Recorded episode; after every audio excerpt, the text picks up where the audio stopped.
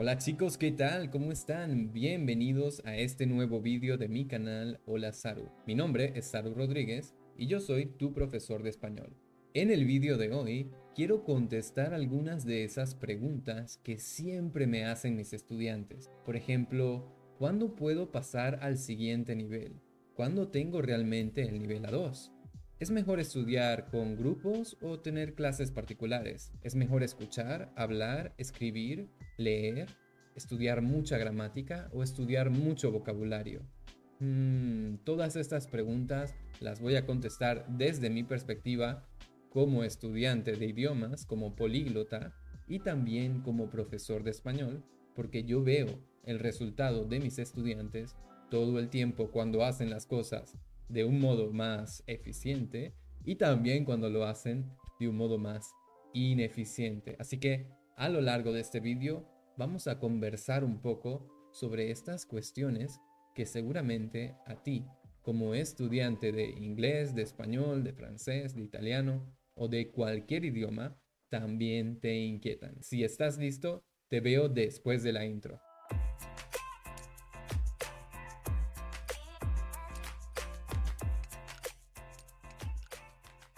Vale chicos, comencemos por la pregunta más común que me hacen todos, absolutamente todos los estudiantes cuando comienzan a estudiar español conmigo. Puede ser que comiencen desde cero, desde el nivel A1, es decir, en ese momento tienen el nivel A0 porque no conocen nada de la gramática, pero también tengo estudiantes que me hacen esta pregunta cuando están en el nivel A2 o en el nivel B1. Y la pregunta es, ¿Cuánto tiempo necesito para pasar al siguiente nivel? ¿Cuánto tiempo necesito desde el A0, desde no tener ningún tipo de conocimiento sobre el español o el inglés, para tener un A1 sólido? Es decir, tener todas las competencias del nivel A1 y poder expresarme con palabras y frases simples. Bueno, esto depende de muchas cosas. En primer lugar, depende de cuál es tu lengua materna y por supuesto de cuál es el idioma que tú quieres aprender. Por ejemplo, si tú quieres aprender español y tu lengua materna es italiano, es portugués, inclusive si es inglés o alemán o una lengua europea, es mucho más rápido y mucho más fácil para ti comprender la estructura, la lógica de la lengua. Y por eso, de una forma intuitiva puedes intentar decir cosas y las personas van a comprender en gran parte lo que tú quieres decir, aun cuando tengas algunos errores de gramática o inclusive cuando alguna palabra no sea exactamente así en español. Obviamente, si tu lengua materna es muy diferente del español, por ejemplo, si tú eres una persona que habla chino, que habla japonés, coreano, o qué sé yo, cualquier lengua que no tenga relación alguna con el latín o con las lenguas europeas, para ti va a ser un proceso un poco más lento, porque no solamente tienes que aprender gramática y aprender vocabulario, sino que literalmente tienes que entrenar a tu cerebro para pensar de una forma diferente. Y esto necesita tiempo. También hay cosas, por ejemplo, que tiene el español o que tienen las lenguas europeas, que no existen en las lenguas asiáticas. Por ejemplo, el género masculino-femenino de las palabras normalmente no existe. Los artículos normalmente tampoco existen. Y poco a poco vas a ir encontrando estas cosas nuevas, estas estructuras nuevas, a las que vas a tener que acostumbrarte. Ahora, ¿cuál es el estándar? Bueno, un estándar para todas las personas no existe, pero te puedo hablar del estándar que tenemos en mi universidad trabajando con estudiantes alemanes y con otros estudiantes que normalmente hablan una lengua europea como lengua materna. Y es que normalmente nuestros cursos universitarios, grupales, que son grandes además de 25 o 30 personas, tienen una duración de 50 a 55 horas. Pero estas son horas de clases, es decir, que son horas en las que los estudiantes se enfrentan a contenidos nuevos, a vocabularios nuevos, y bueno, van de la mano con el profesor aprendiendo y trabajando esas estructuras. Pero estas 50 55 horas no son suficientes. Yo siempre les digo a mis estudiantes que el estándar para tener un A1 más o menos sólido, es decir, podernos comunicar, es de 150 horas. Es decir, que tenemos 55 horas que vamos a trabajar juntos en grupos en la clase, pero el resto, las otras casi 100 horas, son la responsabilidad del estudiante. Ahora, antes de que des el grito al cielo y me digas 150 horas, esto es imposible, te cuento que obviamente no queremos o no podemos terminar el nivel A1 en solamente un mes, excepto si estamos viviendo en un país hispano y estamos en una escuela de inmersión, es decir, estamos todo el día en clases y todo el día escuchando y practicando español. Si tú te mudas a España y estás en clases todo el día, puedes lograrlo. Pero nosotros no tenemos tiempo para eso. Nosotros estudiamos, trabajamos, etc. Son 150 horas que te puedes plantear quizás en tres meses, en cuatro meses o en cinco meses para tener un nivel A1 sólido. Yo diría que tres meses o tres meses y medio es el estándar para mí porque es lo que dura un semestre en mi universidad. Y estas 50 horas que tenemos en clase nos dejan 100 horas que tenemos que trabajar por nuestra cuenta. Y antes de que te asustes, te cuento que estas 100 horas no son 100 horas de estudiar. No son 100 horas que tienes que estar con tu libro haciendo ejercicio. No, no, no, no. Eso es una parte. Tienes horas de estudio, horas de revisión, por supuesto, pero también puedes incluir allí actividades que simplemente te dan input en español. Es decir, tú puedes escuchar un podcast mientras desayunas, Puedes ver vídeos de YouTube mientras cocinas el almuerzo. Puedes ver series y películas en español. También la música, las redes sociales. Inclusive utilizar aplicaciones para jugar con el idioma como Duolingo, Busuu o cualquier otra que a ti te guste. Todo este tiempo cuenta dentro de esas 150 horas. Eso sí, cuando tú estés haciendo estas actividades, es importante que tengas la mentalidad y el foco de que quieres usarlas para aprender. No te sientes simplemente de forma pasiva a ver la casa de papel. Pon atención, quizás a qué palabras puedo reconocer, qué expresión me parece interesante, y de esa forma estarás aprendiendo. Ahora, hay algunas cosas que pueden alargar o pueden acortar ese número de horas. Y de hecho, la segunda pregunta que me hacen la mayoría de mis estudiantes tiene relación con esto. Y es precisamente si es mejor tomar clases grupales o clases particulares. Y yo te digo, todo depende. Pero primero lo primero, si tú tomas clases particulares, significa que el 100% del tiempo de la clase es para ti. Es decir, todo ese tiempo tú tienes la oportunidad de hablar, de interactuar, de utilizar el idioma. Tú estás en el foco y en el centro. Todas tus preguntas van a ser respondidas y por lo tanto tu ritmo va a ser mucho más rápido. En cambio, si tú estás en una clase grupal, obviamente tienes que dividir el tiempo de práctica con otras personas. La atención de tu profesor también está dividida y por lo tanto, en general, las clases grupales son un poco más lentas. Si estás en una clase grupal, es muy probable que necesites esas 50 horas de clases. Mientras que si tú eres un estudiante responsable, ¿eh? si tú estudias, si ves series, escuchas audios y bueno, trabajas constantemente en tu español, es probable que no necesites 150 horas. Puede ser que en lugar de 50 horas de clase, solo necesites 35 o 30, dependiendo de cuál es tu lengua materna y bueno, qué facilidad tienes y cuánto tiempo tienes para dedicarle. Así que eso es lo primero. Las clases grupales son un poco más lentas, las clases particulares van a tu ritmo. Si tú eres un estudiante rápido y responsable, vas a ir muy rápido, pero si tú eres un estudiante que no estudia, no hace nada durante la semana y simplemente cinco minutos antes de la lección ves las notas otra vez, entonces, bueno, vas a ir muy lento. Entonces ya hablamos de las ventajas de las clases particulares. Pero ¿qué pasa con las clases grupales? Tienen una ventaja sí que la tienen, ¿eh? Y una ventaja muy, muy grande, y es la comunidad. En las clases particulares se forma una conexión muy especial entre el profesor y el estudiante. Es una amistad, ¿no? Y hay mucha confianza. Prácticamente podemos hablar de lo que sea. Cualquier tema personal lo podemos discutir y aprender español con ese contexto.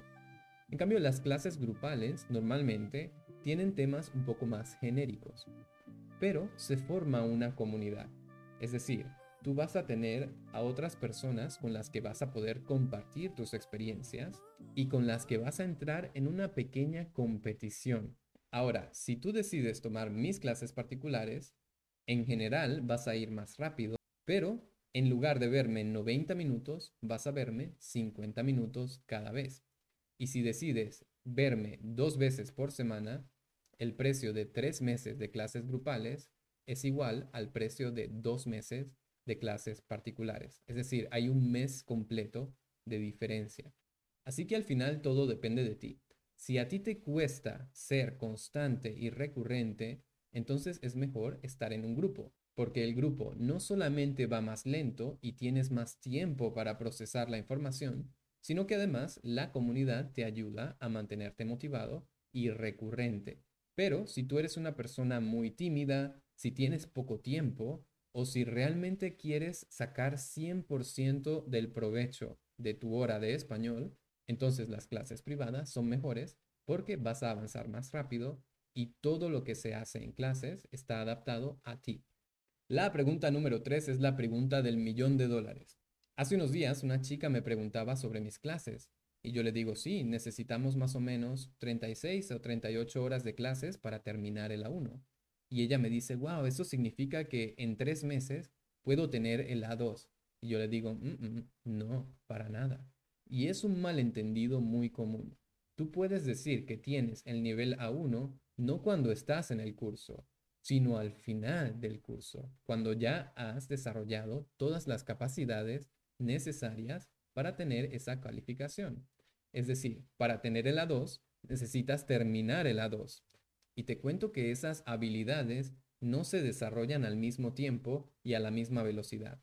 Es decir, que muchas veces encontramos estudiantes del nivel C1 que tienen un C1 en lectura y también en escritura o también gramática y vocabulario, pero en la capacidad de conversar mm, muchas veces tienen el nivel A2 algunas veces inclusive el nivel A1, porque cuando estaban estudiando se enfocaban demasiado en la estructura y muy poco en la práctica. Así que no existe un límite exacto para decir que tienes el nivel A1, pero yo diría que el mínimo para decir que lo tienes es estar al final del curso, conocer la gramática y los contenidos de ese nivel y por supuesto desarrollar las capacidades mínimas para ese nivel. Si estás al principio del curso, no tienes el nivel A2. Eres un estudiante de un curso nivel A2, pero tendrás el nivel A2 al final y solamente si desarrollas realmente esas capacidades. Otra pregunta que me hacen siempre es, ¿tengo que escribir el examen DELE? Y mi respuesta es no. No tienes que escribir el examen DELE. Por supuesto, si tú quieres, puedes hacerlo especialmente si tú eres una persona que necesita un objetivo muy concreto para mantenerte motivado, no hay problema. Puedes inscribirte en el examen DELE, que es el examen que comprueba que tú realmente tienes un nivel en español, pero en general yo creo que no es necesario. Si yo fuese un estudiante de español, yo no escribiría el DELE. Y el motivo es principalmente porque a mí los exámenes y las evaluaciones no me motivan. De hecho, cambian mi foco totalmente. En lugar de aprender el idioma y aprender a comunicarme, mi foco es aprender cómo responder el examen. Y esto no me gusta. Esto para mí especialmente es secundario. ¿Cuándo sí necesitas el DELE? Bueno, necesitas el DELE si tu intención es estudiar en una escuela o en una universidad en España o en Latinoamérica Necesitas el DELE si tu intención es trabajar en una compañía, porque seguramente ellos quieren algo oficial, quieren un documento oficial que diga que tú realmente tienes ese nivel. Pero no, el DELE es una evaluación y eso significa que agrega estrés en tu proceso de aprendizaje y además el DELE es un examen que tienes que pagar y que solo tiene un tiempo limitado de validez. Es decir, que después de dos o tres años ese examen, ese certificado ya no es válido. Tienes que hacerlo otra vez. Así que para mí, en mi opinión personal, si tú realmente no tienes un objetivo que requiera ese documento, no hay necesidad. No es importante para nada escribir este tipo de exámenes. Es mejor que tomes esos 150 o 200 euros y los inviertas en clases con un profesor, en un tutor, en materiales que te ayuden a realmente mejorar tu español. El examen solamente evalúa el contenido del examen, pero la vida evalúa tu capacidad de comunicarte en la lengua. Así que estudia para la vida y no para el examen. Saru, ¿qué es mejor? Saru, ¿qué es mejor? ¿Estudiar con materiales gratis o materiales pagos? Bueno, los materiales gratis son geniales. Son geniales para practicar, son geniales para tener input y son geniales para mantenerte motivado, para mantenerte entretenido. Pero tienen un problema muy grande, enorme. Bueno, dos problemas enormes. El primero es que no tienen estructura. Si tú quieres estudiar español solo con YouTube, vas a encontrar vídeos hablando del pretérito indefinido o del pluscuamperfecto justo al lado de vídeos del nivel principiante. Y cuando tienes un catálogo enorme de material y no sabes por dónde empezar, no puedes aprender. Para aprender una lengua necesitas cierta progresión y esta progresión tiene que ser una progresión lógica. Por eso, si no quieres invertir mucho dinero en profesores, yo te recomiendo que por lo menos, como mínimo, inviertas en un libro, un libro de texto de español. ¿Por qué? Porque en el libro de texto puedes ver cuál es una progresión lógica de los temas, del vocabulario. Y bueno, puedes complementar esto con todos los materiales gratis que hay en Internet. Por ejemplo, si tú compras o descargas un libro y ves que en la unidad 1 habla de presentarse, de cómo dar información personal, puedes estudiar esto con el libro y luego buscar vídeos en YouTube, podcast o artículos o cualquier tipo de material gratuito que te ayude a complementar y a poner todo ese conocimiento en contexto. Ahora, yo no tengo mucho tiempo y para mí mi tiempo es muy valioso. Por eso yo prefiero pagar, porque yo sé que los materiales pagos, los materiales premium, normalmente tienen una estructura. Hay una persona, hay un profesor profesional que se dedicó a estructurar un curso para mí. Puede ser en clases o puede ser grabado, no hay problema, es igual. Pero lo importante es que en cada momento yo sé que lo que estoy aprendiendo tiene sentido dentro del nivel en el que estoy. Y no tengo que perder tiempo intentando aprender estructuras demasiado complicadas para el nivel que tengo. Entonces yo amo los materiales gratuitos, me encantan, pero prefiero pagar porque me ahorra tiempo y me ahorra energía. Y el problema número dos, y creo que es el problema más grande que tienen los estudiantes que no quieren invertir, es que no se comprometen. Cuando tú pagas, tienes un motivo para comprometerte con ese proceso. Si tú le pagas a un profesor y no vas a clase, tú pierdes tu dinero. Por eso es más probable que vayas a clases. Si tú pagas un curso online y nunca lo abres, pues tú pierdes tu dinero. Por eso es más probable que un curso gratuito nunca lo termines. Y te lo digo por experiencia, porque yo he dado clases gratis y he hecho cursos gratuitos, con el mismo resultado siempre. Muchas personas comienzan y casi ninguna persona termina. Y yo soy igual, yo valoro mi dinero y valoro la inversión. Y sé que cuando he pagado, es más probable que yo sea más consistente y que me tome en serio el proceso de aprender. Otra pregunta común es, ¿una clase es suficiente por semana o debería tomar dos clases o más? Bueno, hay dos tipos de estudiantes. Hay los buenos estudiantes, que son las personas que tienen una clase y después de la clase al día siguiente estudian y van y ven series y hacen Duolingo y escriben todas las mañanas alguna nota en el diario y son constantes y recurrentes con los estudios sin necesidad de tener ninguna motivación externa. Pero también hay estudiantes como yo, estudiantes que son muy malos para mantener un ritmo, para planificar y para seguir el plan. Entonces yo sé que yo, Salvador Arturo Rodríguez Piñango, cuando yo tengo solo una clase por semana, eso significa que tengo una hora de clases y probablemente voy a estudiar el día antes.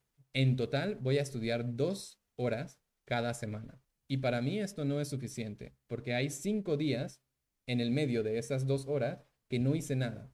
Y eso significa que olvidé todo el contenido, olvidé todo el vocabulario y cada clase tengo que volver a empezar. Para mí, con mi personalidad de procrastinador, no funciona tener una hora de clase. Yo necesito mínimo dos horas de clase, porque así tengo un ritmo. Sé que voy a estudiar el día antes de la clase, entonces son dos horas y dos horas, cuatro horas de estudio. Y esas horas no están muy separadas. Por lo tanto, es más difícil para mí olvidar. Así que bueno, esa es la respuesta. Si tú eres como yo y no eres muy responsable por tu cuenta, entonces mejor ten más clases, ten dos o ten tres horas de clases. Pero si tú eres una persona responsable y puedes planificar tu programa de estudios y seguir el plan por tu cuenta, quizás una hora de clases es suficiente porque tú sabes que todos los días, o por lo menos recurrentemente, vas a hacer algo con el español. Lo que no te recomiendo es saturarte de clases todos los días. Si tú decides hacer un intensivo y tener cuatro o cinco clases por semana, la única forma en la que esto puede funcionar es combinando clases de contenido con clases de práctica. Pero si tienes ya tres clases de solo contenido, es decir, tu profesor en cada clase te enseña gramática nueva, vocabulario nuevo y cosas nuevas, entonces vas a estar saturado y vas a dejar de aprender. Porque tu cerebro, amigo mío, necesita tiempo para procesar la información. Entonces, si vas a tomar un intensivo de cuatro o cinco horas de clase, dile a tu profesor que por favor planifique una o dos de esas horas para que sea input, contenido nuevo, y el resto de las horas para que sean prácticas, para que sea utilizar activamente la lengua y reforzar. Y por último, ¿qué tenemos que hacer? Tenemos que estudiar más gramática, más lectura, escuchar más, hablar más. Bueno, yo diría que lo más importante en una lengua es escuchar y hablar. Y es lo que hacemos menos. Los estudiantes tienen terror de los audios y tienen aún más terror de hablar en clases. Pero la realidad es que 90% de la comunicación no sucede en formato de texto. Entonces necesitas ser capaz de escuchar y de hablar. Y la magia del asunto es que la única forma de mejorar estas dos habilidades es escuchando mucho y hablando mucho. Por supuesto que leer y escribir también son muy importantes, pero para mí estas son dos actividades que pueden complementar, que pueden ayudarte a desarrollar tus habilidades comunicativas, pero que no son el centro y las puedes organizar de modo que sean un apoyo para ti. Por ejemplo, por ejemplo, si tú escuchas alguno de mis podcasts, tú sabes que en el área de miembros está la transcripción y el vocabulario. Entonces, el primer ejercicio es simplemente escuchar e intentar comprender el contexto. ¿Qué está diciendo esta persona? Luego, cuando ya has escuchado y ya entendiste más o menos de qué va, te sientas con la transcripción y puedes escuchar y leer al mismo tiempo. De esta forma, tu cerebro relaciona las dos habilidades y comienza a entender palabras que tú comprendes cuando lees, pero que no comprendes cuando escuchas. En un tercer paso, luego de leer y escuchar, puedes marcar las palabras que no conoces y que crees que son importantes y buscar ese vocabulario. Y al final, cuando has hecho todo esto, cuando ya escuchaste, leíste y escuchaste, y leíste para aprender vocabulario, vuelves a escuchar, esta vez sin texto, y vas a darte cuenta que poco a poco comprendes más y más. Pero escuchar siempre debe ser parte de tu método de estudio, porque es lo más difícil y es lo que más necesitas practicar cuando estés en otro país. ¿Y cómo combinamos hablar y escribir? Bueno, depende de qué esté dispuesto a hacer tu profesor. Yo normalmente en mis clases particulares Tomo notas y escribo casi todo lo que dice mi estudiante. Marco el vocabulario nuevo, pongo el significado y al final de la clase el estudiante tiene prácticamente una transcripción de lo que dijo.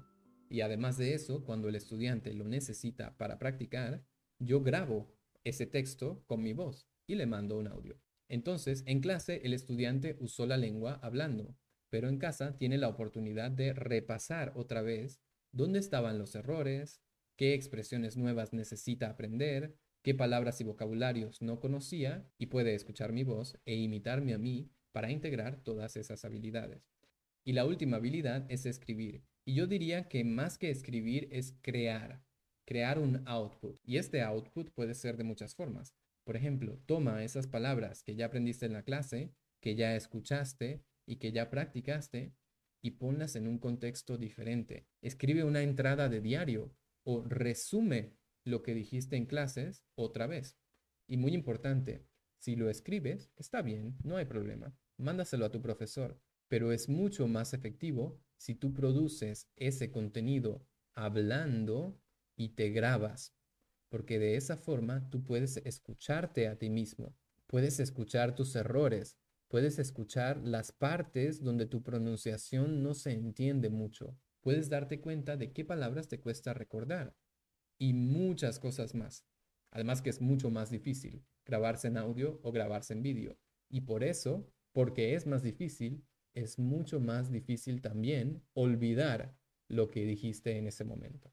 Vale chicos, ya lo saben, pero se los repito, si les gusta este contenido, si les gusta este formato, dame un like, suscríbete a mi canal y por supuesto que puedes ir a SpanishUnleash.com para tener la transcripción completa de este vídeo con el vocabulario, los flashcards y todos los materiales extra que siempre preparo para ti para que puedas aprender lo máximo posible con este contenido.